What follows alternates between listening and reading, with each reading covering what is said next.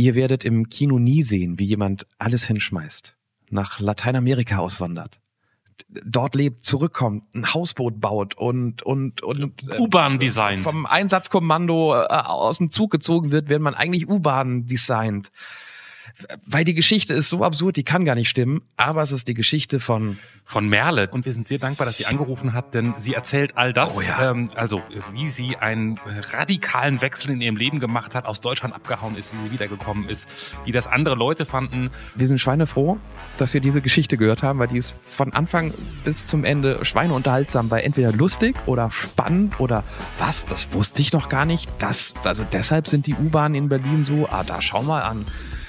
Und wir sind froh, dass Merle noch ein bisschen Zeit gefunden hat, mit uns zu reden, weil sie eigentlich gerade ein Hausboot baut. Ein völlig unbekannter Mensch und ein Gespräch über das Leben und den ganzen Rest. Der Anruf. Folge 89. Oh, wie schön ist Panama. Mit Johannes Sassenroth, Clemens Buchholz und mit. Ja, hallo, hier ist Merle. Zum allerersten Mal weiß ich was über jemanden, der bei der Anruf dabei ist, obwohl wir gar nichts über dich wissen können. Hallo Merle. Hallo. Was? Wieso denn das? Das weiß noch nie mal Clemens, der in Berlin sitzt. Ähm, hier ist Johannes übrigens. Grüß dich. Moin. Ne? Äh, äh, Marion, die immer die, die, die, die, die Termine für uns ausmacht, meinte, hm? seid pünktlich, die Person ist extra für euch in der Arbeit. Ja, das stimmt, ich bin im Büro. das heißt, A, du bist nicht arbeitslos, das wissen wir. B, du hast offensichtlich kein Festnetz zu Hause und ähm, wir wissen, wo du bist. Boah. Naja, noch nicht ganz genau, oder? ja, ist eine Berliner Nummer. Was macht man in Berlin, Clemens? Da ist man äh in so einer hippen Medienagentur wahrscheinlich. Na, nicht ganz. Oh, nicht ganz. Okay, dann lassen wir uns noch mal ein bisschen überraschen. Ähm, Merle, hast du uns erst entdeckt oder hörst du schon länger? Ähm, ich habe euch vielleicht so vor einem Monat oder zwei, würde ich sagen, entdeckt, glaube ich. Okay. Ja, das kommt so hin. Dann weißt du ja, womit wir immer anfangen mit unseren mhm. Fragen. Und ich würde vermuten, ich weiß es nicht genau, wenn ich bei so einem Podcast mitmache, dann hätte ich mir so die Folge davor und die zwei Folgen davor zumindest mal kurz die Fragen angeguckt, um so vielleicht schon mal vorzuüberlegen, was man so antwortet. Und jetzt haben wir, falls du das gemacht hast, schlechte Nachricht unseren Katalog mal wieder ein bisschen verändert und ähm, du kriegst einen bunten Strauß frischer Fragen und äh, damit starten wir. Sehr gut, dann bin ich sehr gespannt. Der Erstkontakt. Merle, wie alt bist du? Die Frage ist gleich geblieben. Ja. 29 Jahre. Die zweite Frage ist auch gleich geblieben. Wo wohnst du? In Berlin, offensichtlich. Mhm. Was ist dein Beruf? Achtung jetzt. Ich bin Industriedesignerin. Wen hast du gestern vorm zu Bett gehen zum, äh, als letzten Mensch getroffen? Ich glaube, die ist auch noch alt. Ja. Äh, meinen Freund und meine Katzen. Okay. Was mag sogar deine beste Freundin nicht an dir? Die Frage ist auch noch alt. Ja, Mann, zu viel verdammt, angekündigt. Bisschen kommt mir noch bekannt vor. Ja, ja, ja, stimmt. Ähm, ich glaube, ich bin ein ziemlicher Moralapostel manchmal. Das kann vielleicht ein bisschen anstrengend sein. Was ist das Mutigste, das du dich je getraut hast? Puh, ähm, also jetzt gerade baue ich ein Hausboot, das war auf jeden Fall schon ziemlich mutig. What? Bin auch mal nach Lateinamerika durchgebrannt, das fand ich auch zu dem Zeitpunkt, glaube ich, mutiger. Okay. Und dümmer, aber auch mutiger. Und auch diese Frage können wir natürlich nicht auslassen. Hast du dich schon mal strafbar gemacht, Merle? Ja. Was hast du genau heute vor einer Woche zu dieser Uhrzeit, also was haben wir jetzt 20.36 Uhr gemacht? Ähm, was ist heute für ein Tag? Mittwoch? Das heißt, ich war in meinem Boot und habe isoliert. Wofür bist du in diesem Leben bis dato am dankbarsten? Hm. Dafür, dass, dass ich irgendwie immer überall relativ gut durchgerutscht bin, ohne dass größere Probleme auf mich zukommen sind, obwohl das, glaube ich, schon mal hätte passieren können. Gibt es etwas, das du erlebt hast und keinesfalls nochmal erleben willst? Ähm, ja, mit Sicherheit, wobei ich da sagen muss, es ist ganz oft bei mir so, dass ich einfach Dinge sehr oft und sehr schnell und sehr gut verdränge. Von daher ähm, ist es jetzt nicht so, dass, dass da was Spezielles gibt. Ich weiß nicht, wie lustig die Indu Industriedesigner-Szene so ist, aber wir freuen uns jetzt sehr, Merle, auf deinen äh, äh den vorher von dir wahrscheinlich schon durchtrainierten und jetzt spektakulär präsentierten, ich will die Latte nicht hochhängen, Witz, bitteschön. Tatsächlich ist der Witz einer der Gründe, warum ich angerufen habe. Weil ähm, mein, mein Lieblingswitz und auch der einzige, den ich kenne, der hat ein Problem. Und zwar ähm, hat der ein Ablaufdatum. Das heißt, der wird einfach in zehn Jahren nicht mehr funktionieren. Und ich dachte, dann muss ich ihn nochmal irgendwo erzählen. Okay. Also, es, also es, es, gab schon schlechtere Gründe, bei der Anruf mitzumachen. Ich bin sehr gespannt. Und zwar, ähm, was macht ein Clown im Büro? Faxen. Genau. Aber nicht mit Johannes. Aber so habe ich noch nie drüber nachgedacht. Stimmt. Mit, mit, also die nächste Generation weiß das ja schon nicht mehr, was Faxen ist. Ja, ich, ich weiß auch immer, also man, man, das ist doch im Prinzip ist es ein Kopierer, der auf einer, einer anderen Stelle rauskommt wieder, oder? Merke ich das gerade richtig, Clemens, dass uns eine 29-Jährige, uns eine 29-Jährige fragt, was nochmal ein Faxgerät ist? Ich muss mir kurz die Tränen weg, ich kann nicht antworten. Ich meine, wer ein Hausboot gerade baut, genau. sowas, sowas Oldschool-mäßiges, der müsste doch auch wissen, was ein Faxgerät ist. Äh, mit der Elektrizität ist es da noch nicht so weit, also. Baust du das in Berlin? Ah ja, ja genau. In Spandau haben wir einen Liegeplatz und da basteln wir. Fangen wir doch mal ganz von vorne an. Warum baut man ein Hausboot? Ähm, also ich fand Wasser eigentlich schon immer ganz cool, muss ich sagen. Ich habe so ein bisschen das Problem, dass es mir schwerfällt, an einem Ort zu bleiben. Mhm. Und da dachte ich irgendwie, so ein Hausboot wäre vielleicht eine ganz gute Lösung, weil man damit rumfahren kann und es vielleicht im Gegensatz zu einem Bus oder sowas noch ein bisschen, bisschen mehr Platz bietet tendenziell. Das hat also schon mal nichts mit dem Berliner Wohnungsmarkt zu tun. Hm, ich habe tatsächlich äh, eine WG in Kreuzberg, die zwar noch einen Kohleofen hat, aber unverschämt günstig ist, deswegen nein. Okay, also du sagst dir so, okay, ich möchte so unabhängig sein. Dein, deine, das Ende deiner Überlegung ist ein Hausboot. Mhm. Du hättest jetzt auch sagen können, Flugzeug oder so. Aber gut, du bist am Hausboot gelandet und dann sagst du dir, dann baue ich jetzt, hast du irgendwelche Vorerfahrungen? Ich fange mal so an. Oder bist du jetzt zu YouTube gegangen und hast dir äh, Finn Kliman angeguckt und Olli Schulz, wie die ihr Hausboot bauen und hast gedacht, das mache ich jetzt auch? Nee, tatsächlich nicht. Also ähm, das war irgendwie, es war so ein bisschen so eine Schnapsidee erstmal und dann haben wir uns aber, also ich mache das mit meinem Freund zusammen, dann haben wir uns so ein bisschen damit auseinandergesetzt und dachten, okay, eigentlich wäre es schon ganz cool. Und dann war aber so die erste Hürde ist immer der Liegeplatz. Es ist eigentlich unmöglich, einen Liegeplatz zu bekommen. Noch unmöglicher ist es, in Berlin einen Liegeplatz zu bekommen. Mhm. Und ich habe dann immer mal so ein bisschen bei eBay Kleinanzeigen oder keine Ahnung geguckt und dann ähm, habe ich einen gefunden. Und aus unerfindlichen Gründen, obwohl sie irgendwie sieben Millionen Bewerbungen hatten, haben sie uns dann genommen und dann äh, ja, dann muss man das halt auch machen. Wir haben halt nicht einfach wieder aufgeben. Das heißt, ihr hattet quasi zuerst einen Parkplatz, bevor ihr das Boot hattet. Ganz genau. Das ist so das normale Prozedere, weil man sagt, okay, man guckt erstmal, wie groß der Liegeplatz ist, ähm, wie viel Quadratmeter und so weiter und so fort. Und dann baut man sich sein Boot da rein, beziehungsweise sucht sich halt ein Boot, was da reinpasst. Weil wenn man nachher nur einen 15 Meter Liegeplatz, aber ein 16 Meter Boot hat, dann kommt man nicht weit. Ganz kurz für absolute Bootsleien wie mich. Liegeplatz ist also nicht die Fläche am Ufer im Wasser, nee. würde ich jetzt denken, da liegt ja das Boot, sondern das ist an Land. Nee, das ist das, das ist das, das quasi das Stück Wasser, was man dann mietet. Doch, das Stück Wasser. Ja, genau. Ja. Aber wie kannst also ihr schmeißt doch jetzt nicht ein paar Holzlatten ins Wasser und sagt, wir fangen jetzt mal an zu bauen. Ihr braucht, ihr braucht doch Land, oder? Ihr müsst doch irgendwie an Land sein zum Bauen. Ja, ja, wir, ähm, also wir sind dann erstens irgendwann auf den Trichter gekommen, dass es vielleicht nicht das cleverste ist, ganz von vorne anzufangen, obwohl das auch seine Vorteile hat, aber das haben wir dann nicht gemacht. Wir haben quasi ein altes Boot gekauft und bauen das jetzt um und aus. Ah. Ähm, und wir haben aber auch das riesige Glück, dass der Hafen, in dem wir liegen, ähm, eine Werkstatt hat. Das heißt, wir können da drin bauen. Also es ist eigentlich alles bestens gelaufen. Und das ist jetzt schon im Wasser oder steht es in der Werkstatt? Nee, das ist im, das ist im Wasser. Also wir haben das okay. in Utrecht damals gekauft und haben das dann rübergefahren nach Berlin in zwei, drei Wochen, weil man kann damit nur 8 kmh fahren. Also so ganz mit der Unheimlichkeit hat es auch nicht geklappt, aber naja. Ja, und jetzt bauen wir da dran. Äh, äh, wie, wie sieht denn das Boot aus? Wie groß, also wie, wie lang das ist, wissen wir jetzt ja schon, irgendwie 16 Meter, ne? Hat glaube ich gesagt. Ähm, äh, beschreib mal ein bisschen, was hat das gekostet? Wie lange seid ihr schon dran? Ähm, also wir haben das im Juni gekauft. Es gab noch eine kleine Vorgeschichte. Wir hatten nämlich eigentlich schon ein anderes Boot gekauft.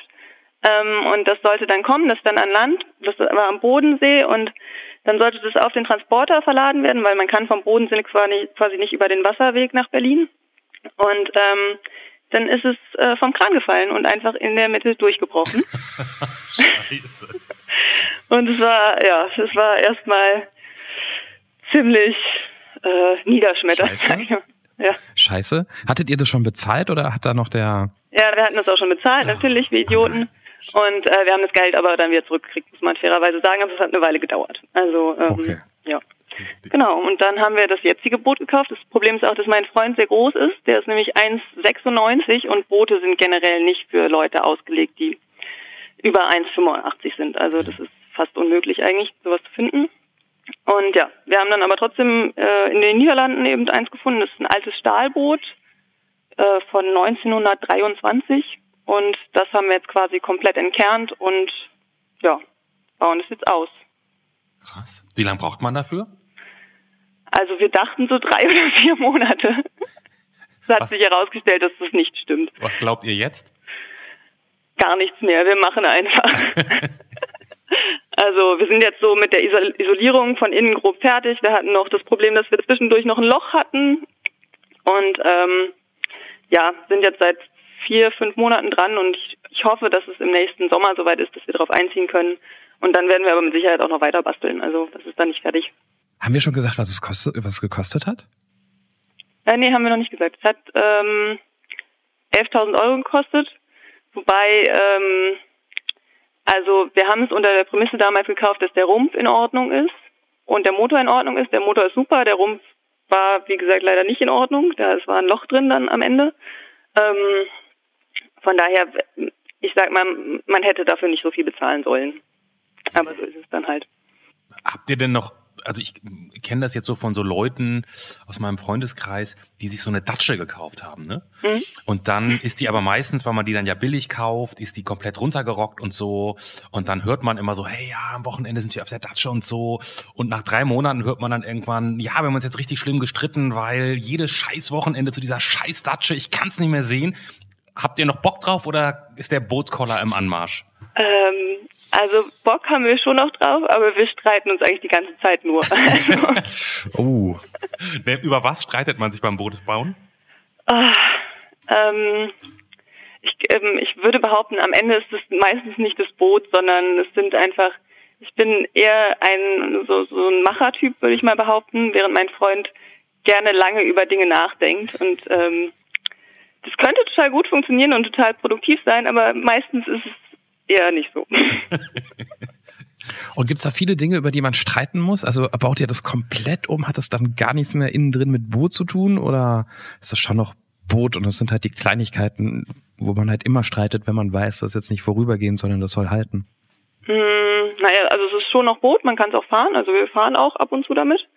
Ähm, aber von dem Stil, wie es vorher aufgebaut war, bleibt eigentlich nichts mehr übrig. Das geht auch nicht, weil wir, weil wie gesagt, mein Freund sehr groß ist und ähm, die Decke halt quasi so ganz knapp über seinen Kopf reicht und dann so Stellen, so Sachen wie Dusche oder sowas zum Beispiel an bestimmte Stellen muss, wo dann das Dach doch ein bisschen höher ist und solche Geschichten. Also das ist äh, Millimetergeschubse. Aber das bin ich gewöhnt von meinem Beruf, von daher ist es in Ordnung. Also. Und, und was sind so Streitpunkte? Ähm, also jetzt gerade sind wir zum Beispiel dabei, eine Heizung auszusuchen.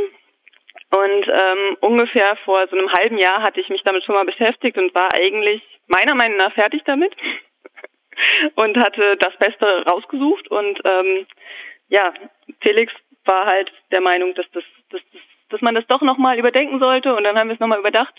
Und es war auch gut. Er hat dann alles nochmal ausgerechnet mit Volumen von Raumvolumen und äh, Heizleistung und was weiß ich nicht alles.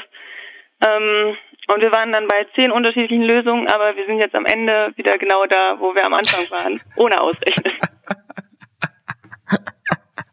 Ich, Ja. ich, ich glaube, ihr werdet, ich, kennst du das, wenn man auszieht ähm, zu Hause und man irgendwie merkt, wenn, wenn die Eltern plötzlich wieder sich selbst überlassen werden, dass die ein Problem haben, ähm, ihren Alltag zu füllen, wenn es nicht ständig irgendwie ums Kind geht, Ja. weil auch ein 18-jähriges Kind muss ja irgendwie, da, da muss man sich kümmern und es muss irgendwas. Und plötzlich haben die ein Problem, weil die merken, oh, wir sind ja noch ein Paar, wir haben ja noch miteinander zu tun.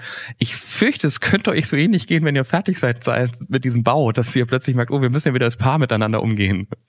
Ja, das, das kann gut sein. Allerdings, ähm, so von den Leuten drumherum hat man eher das Gefühl, man wird damit einfach nicht fertig. Wenn man damit einmal anfängt, dann macht man es einfach, bis man tot umfällt, weiter.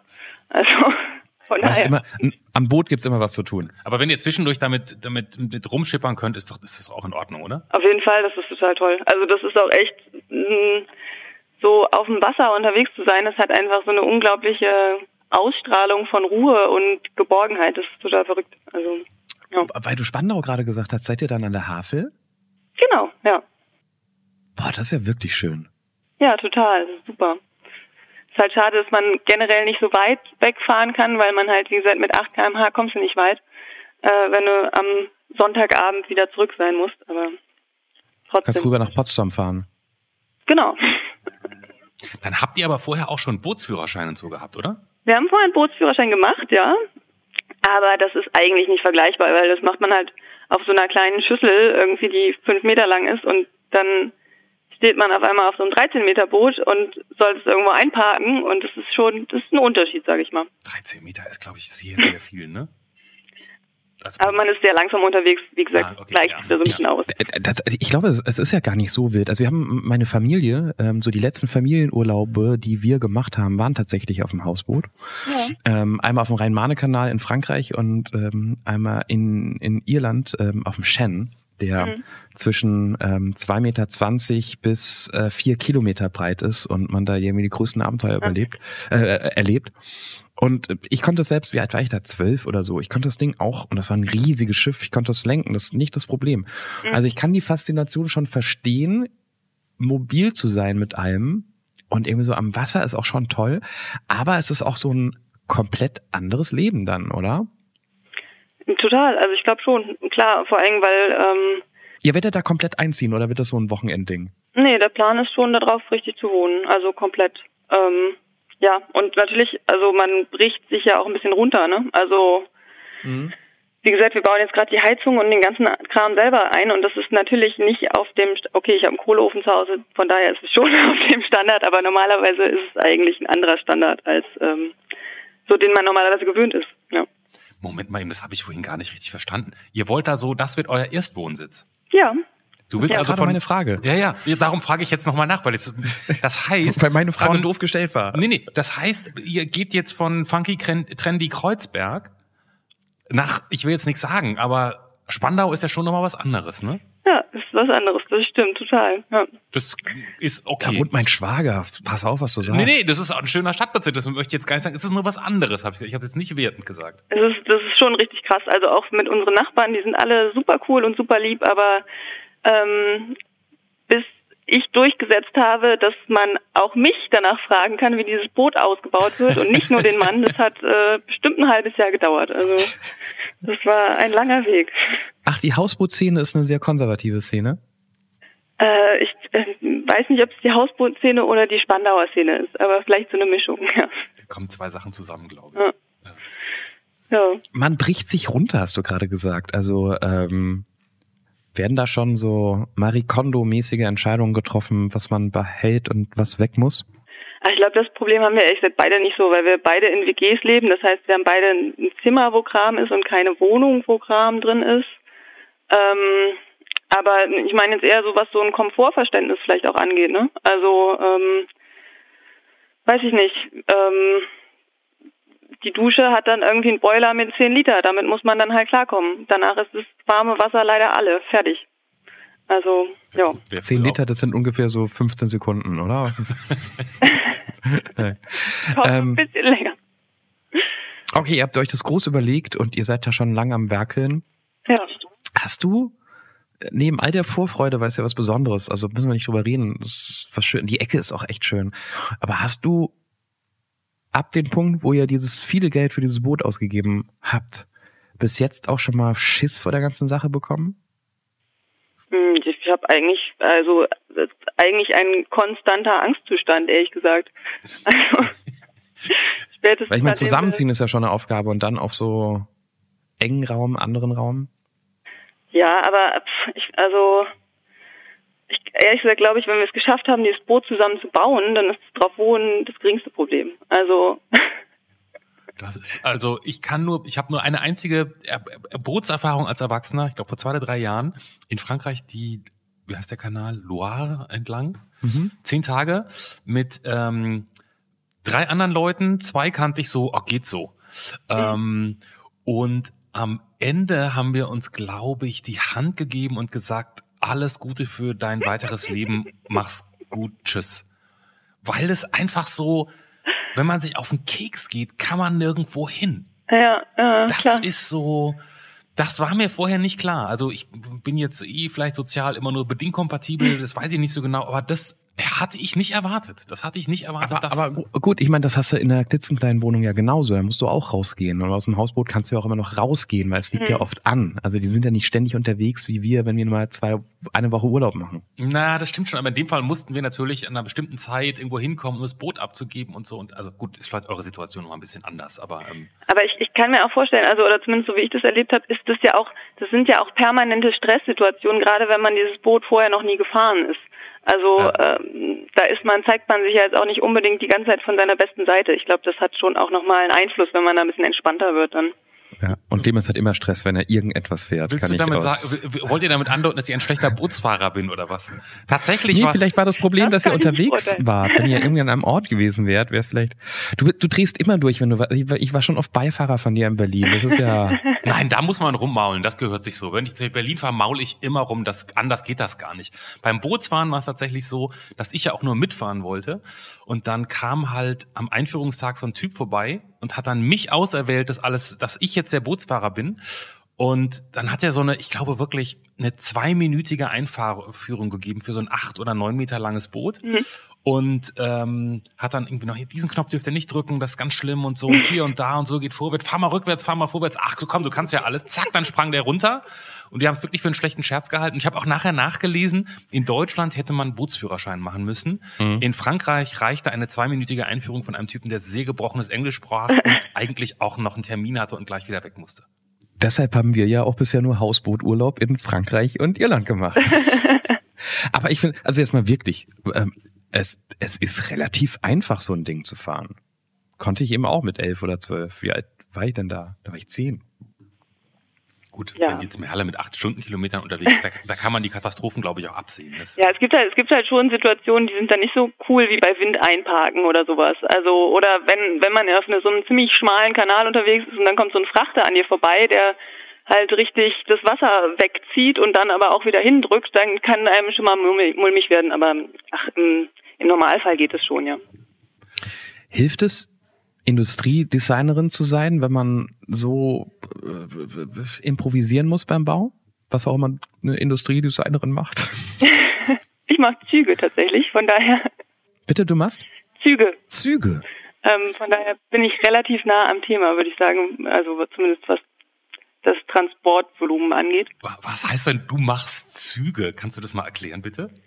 Hm, Ich designe Züge. Also wenn ihr in Berlin schon mal eine von den neueren ähm, U-Bahnen gefahren seid zum Ja. Beispiel, die habe ich noch nicht mitgemacht, da war ich noch nicht hier, aber ähm, die kommen aus dem Büro, in dem ich arbeite. Ähm, die Wuppertaler Schwebebahn haben wir gemacht, die letzte.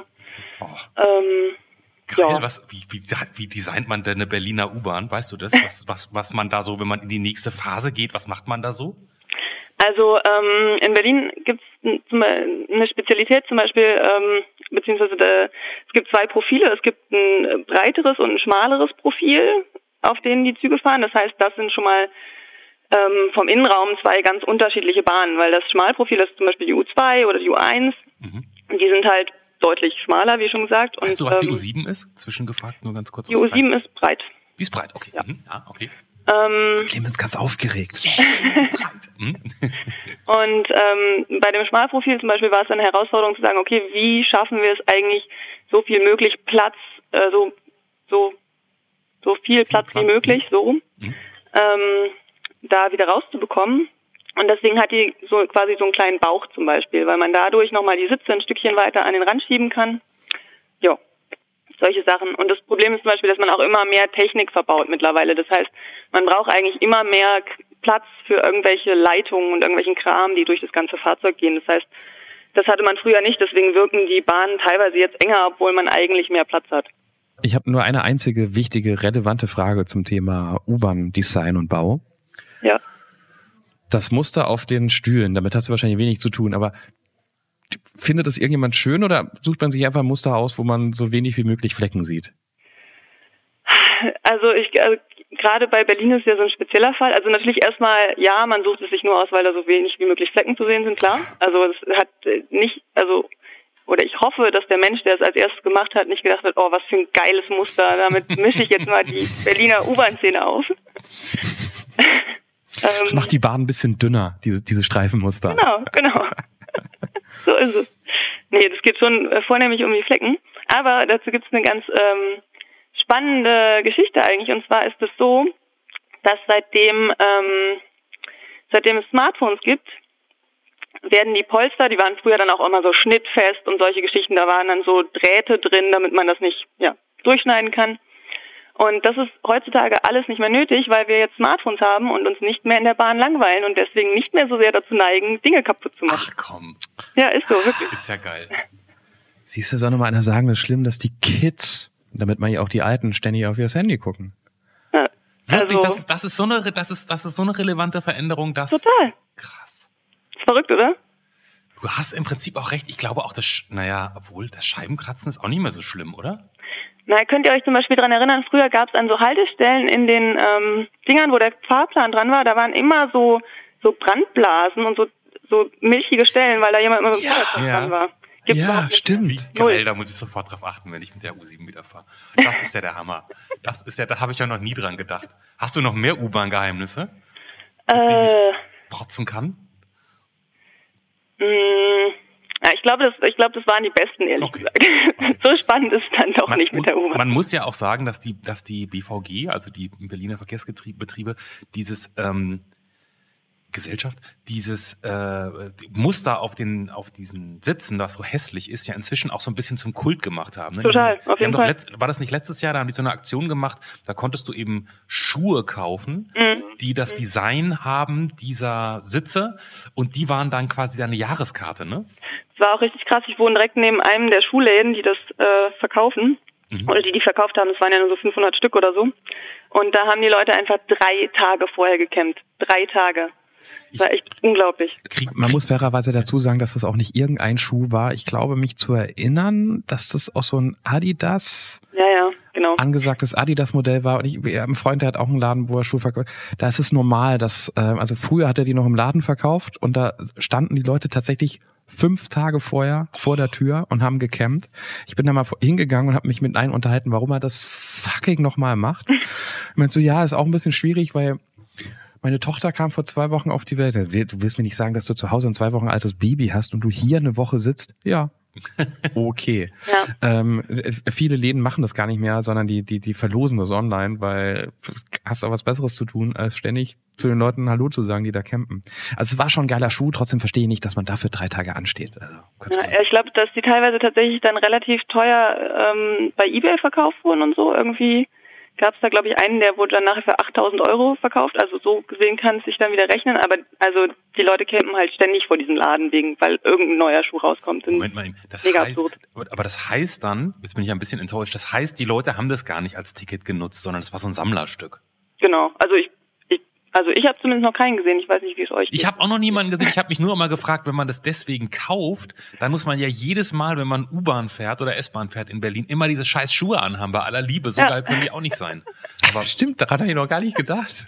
das war ich ja habe der, auch gelesen, Clou. dass man die tragen muss. Du darfst sie nicht einfach nur dabei haben. Du musst sie anhaben, Genau, sonst geht genau. es nicht. Das war, das war so. Aber das natürlich habt ihr auch noch nie jemand in Berlin damit äh, rumlaufen sehen, weil ihr guckt ja ständig nur auf euer Handy und nicht auf die Schuhe von den Ja, das anderen. kann natürlich Ja. sein, das stimmt. Jetzt mache ich es anders.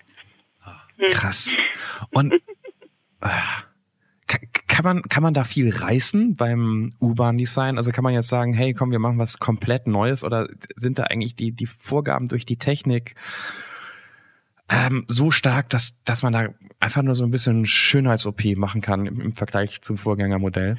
Also ich würde sagen, die technischen Vorgaben sind oft nicht so das Hauptproblem, sondern das halt einfach, das ist halt einfach öffentlicher Nahverkehr und da steckt halt super wenig Geld drin. Keiner will Geld dafür ausgeben. Also wenn wir irgendwie die, das Geld hätten, was die Automobilbranche hat, so dann sähen die Bahnen mittlerweile mit Sicherheit komplett anders aus, aber das steckt halt einfach nicht da drin. Und natürlich gibt's auch so äh, Limits wie der Tunnel wird halt nicht größer und den wirst du auch nicht nochmal größer graben. Der ist halt so, wie er ist und da muss das Ding dann reinpassen. Also ja. Und wie sähe dann so ein, wenn, wenn du jetzt, wenn ihr jetzt mal Unlimited Kohle hättet, wie sähe dann so, ein geile, so eine geile U-Bahn aus? Was könnte die? Die Steve Jobs U-Bahn? Genau. Mm, das ist eine gute Frage, weil eigentlich, also es ist halt trotzdem noch so, ähm, man muss halt im, in der Gestaltung sehr universell bleiben, weil es ja nicht so ist, dass du quasi einen Kunden hast, den du zufriedenstellen willst, sondern du willst ja, dass das Ding für alle passt. Und das mhm. ist eigentlich auch genau das, was wir ähm, im Moment immer versuchen, so am meisten zu pushen, dass man halt sagt, okay, es geht halt nicht mehr nur darum, äh, dass jemand, der auch die Stufe 20 Zentimeter hochsteigen kann, noch in den Wagen kommt, sondern es soll halt für alle zugänglich sein und es soll auch ähm, ja von allen nutzbar sein. Ja. Also, Aber wenn du jetzt träumen könntest, wenn, wenn drauf geschissen, was die BVG von dir will oder so. Ich meine, äh, jede U-Bahn, egal wo, sieht halt gleich aus. Das sind relativ viele Eingänge und dazwischen sind Vierer-Sitzgruppen, wo man sich gegenüber sitzt ähm, und Stangen und so weiter. Würdest du da schon irgendwie was verändern, weil das in deinen Augen irgendwie in einer anderen Konfiguration Sinn macht oder oder ist das schon also alles so ganz gut? Ähm, nö, also am coolsten wäre es natürlich, dass dann müssten sie aber auch oberirdisch fahren, dass man rausgucken kann, weil das ist immer, also das ist ja eigentlich bei der Hochbahn zum Beispiel, äh, bei der bei der überirdischen U-Bahn in Berlin auch eigentlich das Tollste, wenn man rausgucken kann. Man kann eigentlich so die ganze Stadt sehen und dann würde ich auch die Sitze zum Beispiel eher in der Mitte anordnen, sodass man rausgucken kann. Ah. Und natürlich ein ganz Glasfahrzeug, sodass man in alle Richtungen was sieht. Aber es gibt es gibt doch die Panoramabahn, oder? Es gibt, es gibt mehrere Panoramabahnen, ja. Also ich weiß, oder? In Berlin ist doch manchmal so eine Sonderfahrt. Wo Ach so, ja, die ohne Deckel quasi, ne? Genau. Das, ja, das habe ich noch nie gemacht. Ich auch nicht, aber das, äh, ich, ich fürchte auch immer, dass das nur ganz bestimmte Leute machen, die so Nerds sind, dass man da wahrscheinlich gar nicht reinkommt oder so. Ich habe mich aber noch nie bemüht, muss ich jetzt. Ich habe tatsächlich mal gesehen, wie so ein Wagen dann von irgendwelchen Leuten auf dem Bahnsteig mit Flaschen beschmissen wurde und so weiter und so fort. Und dann dachte Was? ich, okay, jetzt weiß man wenigstens, warum die Helme tragen. Das hat auf jeden Fall Warum? Was? Keine Ahnung. Okay, gut. Naja. Ähm, bevor wir, bevor wir jetzt zu lange bei der Bahn bleiben, ich, ich habe ein bisschen das Gefühl, mhm. dass wir bei Merle so viele Themen heute noch durchzurennen haben, über die ich unbedingt sprechen möchte. Lateinamerika durchgebrannt, habe ich mir aufgeschrieben. Ähm, ja, genau. Ich, ähm, ich habe, ähm, wie gesagt, Industriedesign studiert. Jetzt bin ich ja Industriedesignerin und ähm, das ist ein relativ anstrengendes Studium, sage ich mal. Und irgendwann dachte ich einfach, ich kann nicht mehr und ich habe keinen Bock mehr. Und ich möchte hier weg und zwar jetzt. Mhm. Und ähm, wie, wie weit warst du im Studium? Viertes Semester. Okay. Also ja, also, also Bachelor, ne? Es war jetzt nicht mehr ganz weit weg, aber es war auch nicht mehr ganz nah. Und ich hatte auch schon ein Studium abgebrochen, das hat es irgendwie war, naja. Ähm, ja, genau. Und dann, dann habe hab ich mir meinen damaligen Ex-Freund geschnappt und habe ihm gesagt, hör mal zu, wir sind jetzt zwar erst vier Monate zusammen, aber ist mir egal, ich gehe jetzt, wenn du mitkommen willst, dann komm mit. Und äh, dann haben wir nach dem günstigsten Flug irgendwo hingesucht und das war dann Mexiko. Ja. Oh, geil, wohin? Äh, Cancun, Mexiko, genau. Und dann okay. sind wir von da aus halt quasi los. Also, ja. Und haben dann aber nach einem Jahr festgestellt, okay, vielleicht, vielleicht ähm, muss man doch nicht für immer hier bleiben, sondern vielleicht kann man auch nochmal der ganzen Sache eine Chance geben. Bevor du jetzt am Ende bist, nochmal kurz zum Anfang zurück. Mhm. Ähm, zwischen dem Moment, wo du gesagt hast oder gedacht hast oder zur Erkenntnis gekommen bist, ich kann nicht mehr, ich will hier jetzt echt weg, bis zu dem Moment, wo du im Flieger saßt, wie viel Zeit ist da vergangen? Ähm, das war dann doch relativ lange und zwar, weil mein damaliger Freund noch kündigen musste. Mhm. Ähm, das war dann ein Monat ungefähr. Bei mir war es aber so, dass ich tatsächlich, also ich habe in Kiel studiert und ich habe Kiel in, glaube ich, zwei Tage später verlassen. Also ich habe dann alle Zelte abgebrochen, habe meiner WG gesagt, okay, äh, vermietet das Zimmer weiter, hier ist das Geld für, weiß ich nicht, den Rest des Monats und bin dann erstmal nach Aachen zu meiner Familie abgehauen und ja. Das heißt, ja dann erklären, dass ich weg will. Das heißt, euer Plan oder dein Plan, für den du dann deinen Freund überzeugen musstest, war jetzt nicht zu sagen, ich kann nicht mehr, ich muss hier mal raus, vier Wochen Mexiko, scheiß drauf, sondern dein Plan war, ich brauche das hier alles nicht mehr. Ja, genau. Ich wollte einfach nur noch weg, also richtig weg. Und ich hatte auch, ähm, ich dachte halt einfach so, okay, ich werde einfach keine gute Industriedesignerin, weil das hatte halt, das hatte halt mit, war mit meinem Studium, ich war so, war am Ende vom Semester und die Enden von den Semestern sind immer super stressig, weil man eigentlich immer projektbezogen arbeitet. Und ähm, wir mussten dann halt quasi unsere Sachen für die Ausstellung, es gibt immer so eine Jahresausstellung, am Ende mussten wir fertig kriegen und ich saß irgendwie seit, weiß ich nicht, 36 Stunden vorm Computer und bin halt immer so mit dem Kopf eingeschlagen, äh, weggenickt quasi und habe halt einfach gemerkt, okay, scheiße, du packst es nicht. Und ähm, ja, das war irgendwie schon das zweite Semester hintereinander, wo ich irgendwie gemerkt habe, irgendwie läuft es nicht so und es hat mich dann in dem Moment so gekränkt und so gefrustet, dass ich dachte, okay, scheiß drauf, dann, dann halt nicht. Und lass mich raten, Freunde und wahrscheinlich speziell die Familie haben alle gesagt, das ist ja eine Spitzenidee, mach das auf jeden Fall. Hier hast du nochmal zusätzlich Genau. Geld von genau, uns. alles Genau. Gute, wenn du nicht mehr wiederkommst, wir verstehen das. Naja, den, ich habe das jetzt ähm, vielleicht ein bisschen sanfter formuliert quasi gegenüber meiner Familie. Mit meinen Freunden habe ich gar nicht mehr geredet. Ich habe tatsächlich, ich habe meine Sachen in der Uni gepackt abends und habe einen Zettel auf den Tisch gelegt und habe gesagt, hier sind die Reste, nehmt euch, was ihr wollt und tschüss. Wow. Sehr melodramatisch, ich weiß aber. Ja. Aber, also, um da nochmal vorzuspulen, ich finde es ja viel, also, äh, das haben ja schon viele hingelegt.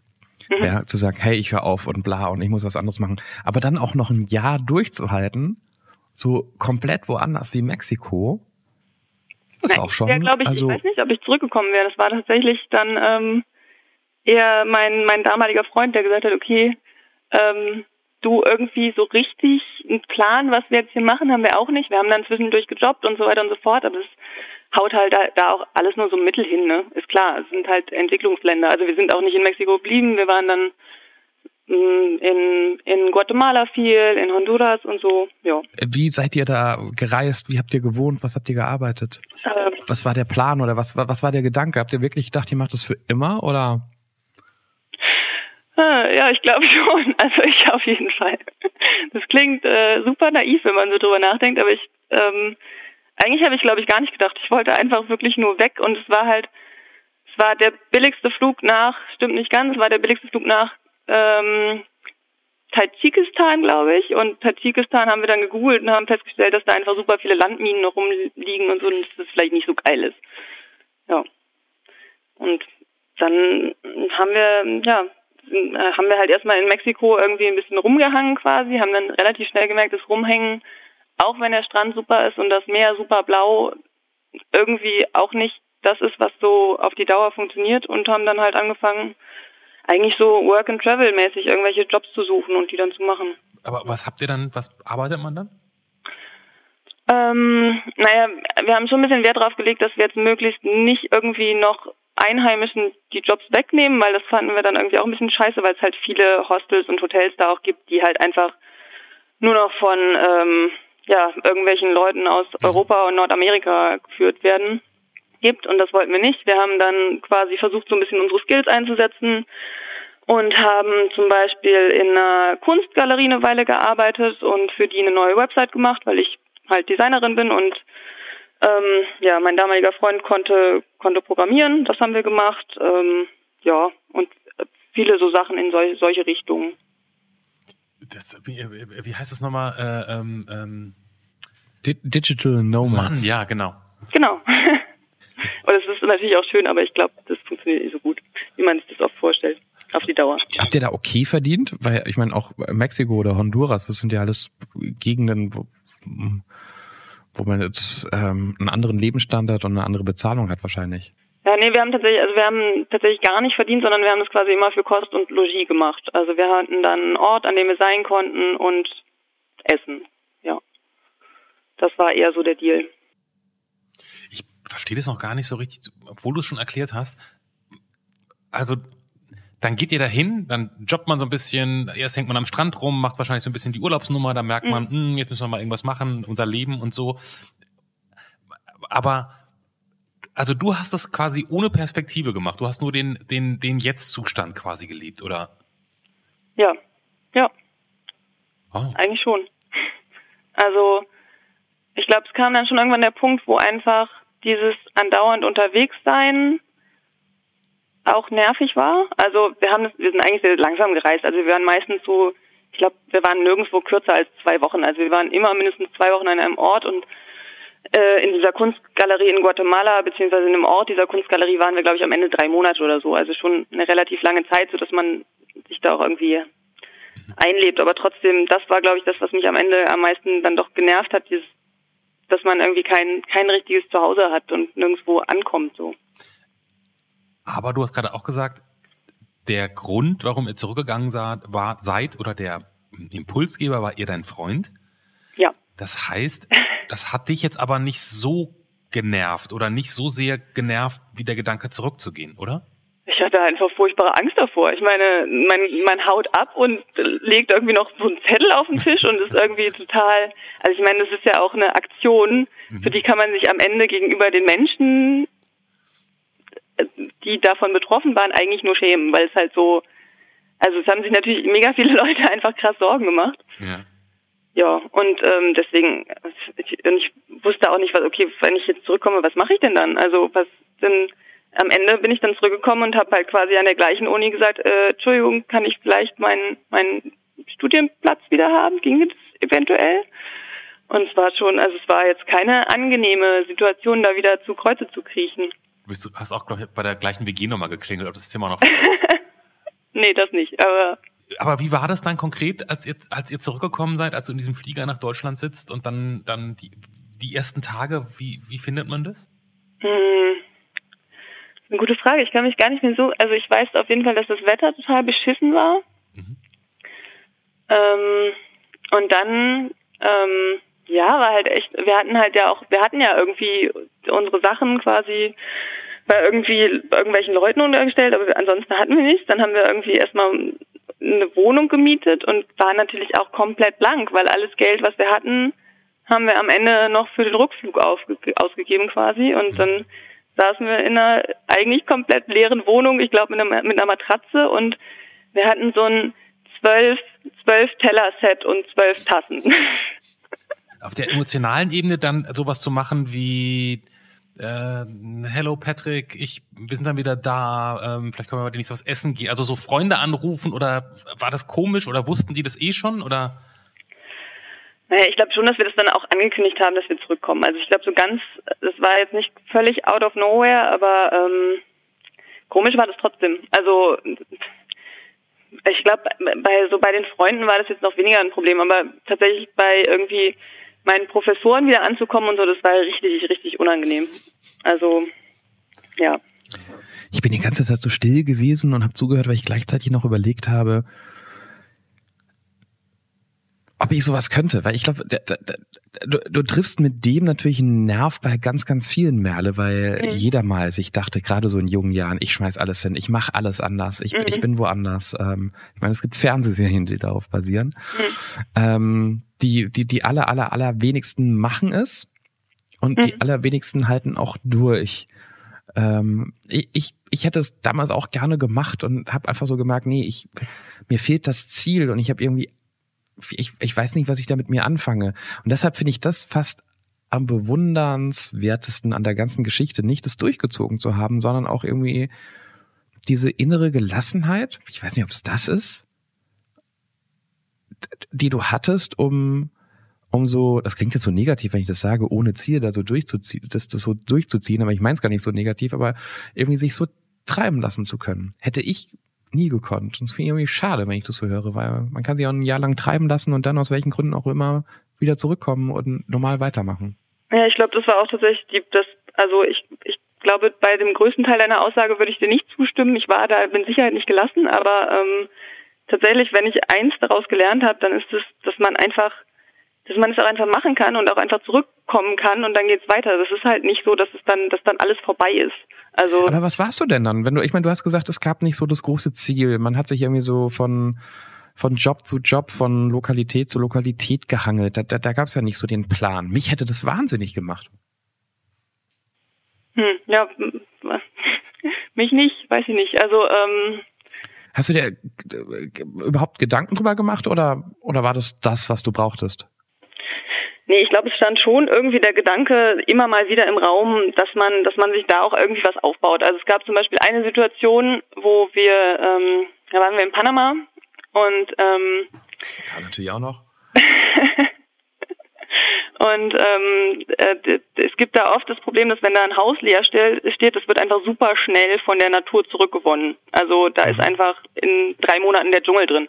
Deswegen ähm, wird es dann lieber schnell und günstig quasi vermietet oder verkauft oder sonst irgendwas, als dass ähm, dass man es einfach leer stehen lässt. Und da hätten wir halt irgendwie, ich glaube, für 60 Dollar oder 70 Dollar im Monat ein, ein Haus mieten können, was schon auch relativ, also es war schon relativ durch, aber das war echt, also jetzt ohne Scheiß, das war einfach der schönste Ort, an dem ich je in meinem Leben war. Es war einfach okay. ähm, direkt am Wasser, also der, das Haus hatte noch so einen Steg, das, der ins Wasser reinging. Oh. Das Wasser hat eine Farbe wie auf jeder Scheißwerbung, also wirklich nur besser irgendwie vor dir schwimmen tausend Fische und äh, Tintenfische und ich weiß nicht was und du kannst die alle sehen, auch wenn die drei Meter unter Wasser sind, weil das Wasser einfach so unglaublich klar ist. Es war auch einer der wenigen Orte, wo einfach kein Müll war, weil irgendwie das in so einer Bucht lag, wo das einfach nicht passiert ist. Vor der Tür stand ein fetter Mangobaum, der die ganze Zeit Unmengen von Mangos irgendwie abgeworfen hat. Ähm, ja, und jetzt habe ich den Faden verloren. Ich glaube, da, also da haben wir echt überlegt, ob wir, ob wir das machen und ob wir da irgendwie, weiß ich nicht, noch irgendwie ein Scheißhostel aufbauen oder sonst irgendwas. Ähm, aber tatsächlich ähm, hätte man an dem Ort einfach, man hätte ein Auto gebraucht, man hätte irgendwie äh, ein bisschen Geld für irgendwie sowas wie Kühlschränke und so weiter gebraucht und wenn dann mal irgendwas kaputt gegangen wäre, dann wäre es halt, ja, dann wäre es halt wahrscheinlich zu Ende gewesen. Und deswegen mhm. haben wir uns dann dagegen entschieden. Ja. Okay. Man, man kann aber sagen, weil du gerade sagst, Panama, eure ganze Reise ist doch eigentlich dann, wie heißt es, oh, wie schön ist Panama, dieses Märchen, ja, diese genau. Geschichte. Das ist ja im Prinzip eure Geschichte, oder? Ja, Panama handelt ja auch, also, oder die Geschichte handelt ja auch eigentlich nur davon, dass zu Hause am schönsten Ja, genau, das meine ich. Also, dass ihr zum Schluss wieder da landet, ähm, ja. schön. Wir müssen bei Merle, wo wirklich hinter jeder Tür einfach eine, eine, ja, ja, komplett weiß, neue Welt liegt, ja, wir, wir, müssen nach dem Strafbar fragen. Ja, ja. Ähm, Merle, enttäusch uns nicht. Und, und, und, und wenn es Schwarzfahren war, dann erfinde jetzt bitte was. Nein, naja, ich habe äh, natürlich mit meiner Neugierde, glaube ich, einfach schon einige Substanzen ausprobiert, die man legalerweise jetzt nicht unbedingt bekommt, würde ich mal behaupten. Okay, du bist aber nicht äh, äh, ähm, beim Konsum äh, von der Polizei mitgenommen worden. Äh, nee. Oh, ich habe noch eine noch eine noch eine Geschichte. Ich bin tatsächlich mal von der äh, Polizei mit zehn Leuten aus der Bahn geholt worden. Warum? Weil die rausgefunden haben, dass du was schlecht designt hast und dann waren die ganz sauer und nee, weil? Äh, weil sie dachten, ich wäre schwarz gefahren, bin ich aber gar nicht. Und äh, offensichtlich hatte irgendwie die, die, ähm, na, wie heißt es noch schnell, die Zugbegleiterin, also die hatte mich einfach total gefressen und hat halt, ähm, okay, ich muss nochmal ein kleines, Stück, kleines Stückchen ausholen. Und ja. zwar war das so, dass wir ähm, in der Uni auch schon ein Projekt mit Zügen gemacht haben und dann wurden wir von der Bahn auf die Innotrans eingeladen. Das ist so die größte Zugmesse Europas mhm. und die war damals in Berlin und ich habe, wie gesagt, in Kiel studiert. Und ähm, zu dem Zeitpunkt, als diese Messe war, war ich dann aber schon fertig mit dem Studium und habe in Berlin gewohnt und ähm, wir haben, wie gesagt, diese Tickets geschenkt bekommen, die eine Freifahrt von Kiel nach Berlin und von Berlin nach Kiel waren. Und ich habe jetzt quasi dieses Ticket genommen und habe es falsch rum benutzt. Also ich bin quasi von Berlin nach Kiel und wieder zurück statt andersrum. Ähm, auf dem Ticket stand das so nicht drauf, dass das nicht erlaubt ist. Also ich habe da sehr genau drauf geachtet. Ich habe sogar dann im ersten Zug quasi den Schaffner gefragt, ob das auch wirklich in Ordnung ist. Und in dem äh, Zug von Hamburg nach Berlin war es dann aber auf einmal nicht mehr in Ordnung. Und die, ja, die Zugbegleiterin hat es so wütend gemacht, dass sie dann die Polizei gerufen hat, hat gesagt, dass da eine extrem gefährliche Person im Zug ist und sie jetzt bitte kommen müssten und mich abholen müssten. Ja, und das haben die dann auch gemacht. Und dann Moment, die, die, die, ist doch nicht nur so durchgetickt, nur weil du die, die, die Tickets in der falschen Reihenfolge benutzt hast. Da ist doch noch was anderes vorgefallen. Nein, wirklich. Und ich habe mir, ich habe mir wirklich in dem Moment Mühe gegeben, extrem höflich zu sein, weil ich, ich wollte einfach nicht das Arschloch sein, was es verbockt. Ich war super höflich. Neben mir saß ein Theologe, der hat mir am Ende seine Karte gegeben und hat gesagt, rufen Sie mich an, wenn Sie Probleme damit haben. Ich sage für Sie aus. Und, und, und was heißt dann, da kommen zehn Leute, als der dann in wo einfuhr? Am Hauptbahnhof oder wo? Äh, nee, die sind dann nach Spandau gekommen. In Spandau sollte ich dann quasi aussteigen.